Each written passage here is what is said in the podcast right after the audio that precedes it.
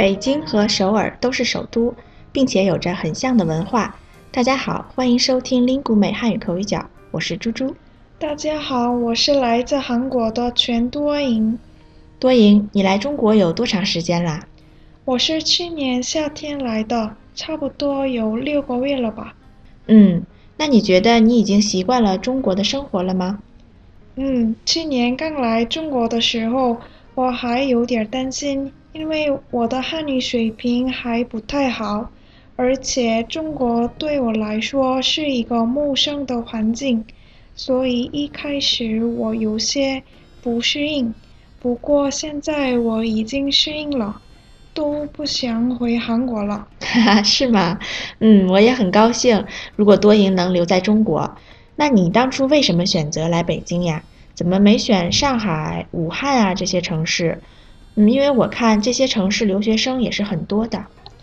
嗯，我也听说过，但是在韩国，北京真的很有名，因为北京是中国的首都，而且又是国际化的城市。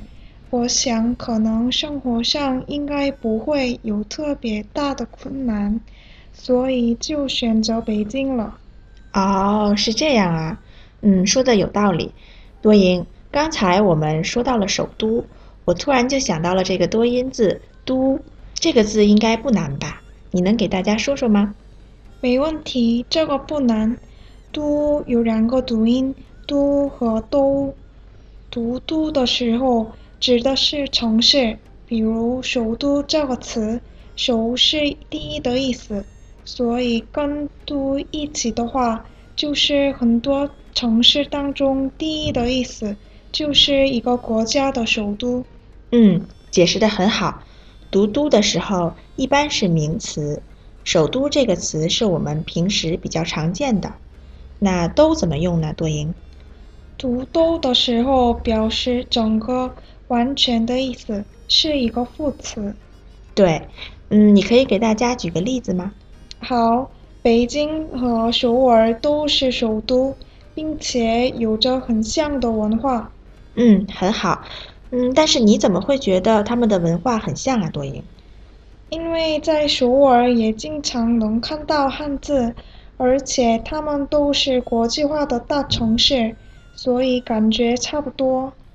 哦，是这样啊。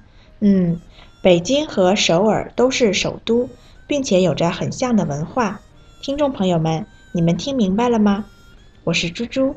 您刚才收听的是由 Lingu 美出品的 Speak Chinese 系列节目，本期节目就先到这里了，我们下期见，再见。